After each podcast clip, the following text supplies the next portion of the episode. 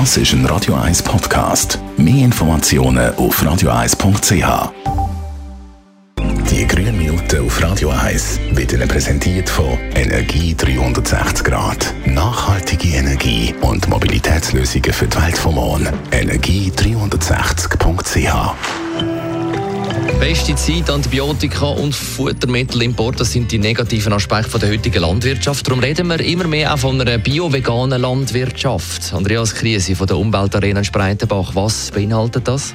Die bio-vegane Landwirtschaft produziert einerseits nur pflanzliche Nahrungsmittel und kommt darüber hinaus ohne tierliche und synthetische Dünger aus. Sie schließt Nährstoffkreisläufe, sprich sie produziert das, was der Boden hergibt. Die konventionell tierlastige Landwirtschaft ist pro Jahr auf 1,4 Millionen Tonnen ausländisches Futtermittel angewiesen. Das führt zu einem enormen Gülleüberschuss. Der wiederum belastet die Böden und schließlich auch das Trinkwasser. In der bio-veganen Landwirtschaft wird mit Gründüngungen, Mulchschichten sowie auch pflanzlichen Kompost düngt. Das besser. Wieso sollte man auf eine bio-vegane Landwirtschaft setzen? In der konventionellen Landwirtschaft mit Tieren wird viel Antibiotika eingesetzt.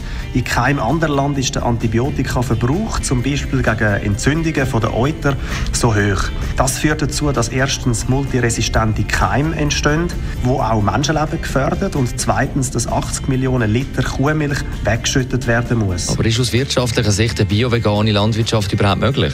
Das ist möglich. Man muss sich bei der Umstellung auf einen veganen Betrieb allerdings mit vielen Themen befassen, wie zum Beispiel dem Erschliessen von neuen Betriebszweigen. So gibt es viele vegane Bäuerinnen und Bauern, die mehr biodiverse Ausgleichsflächen schaffen, eigene Hafermilch produzieren oder ihren ehemaligen Nutztieren ein Weiterleben auf dem Hof ermöglichen.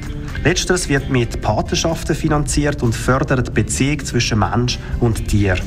Interessierte Bäuerinnen und Bauern können sich an die Beratungsstelle Transformation wenden. Besten Dank, Andreas Krise von der Umweltarena in Spreitenbach. Auch über Ostern offen für einen Familienausflug.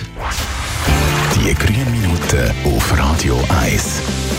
Jederzeit auch zum Nachlesen auf radio1.ch. Jetzt Bob Seger, Old-Time Rock'n'Roll und nachher das Beste von der heutigen Morgenshow.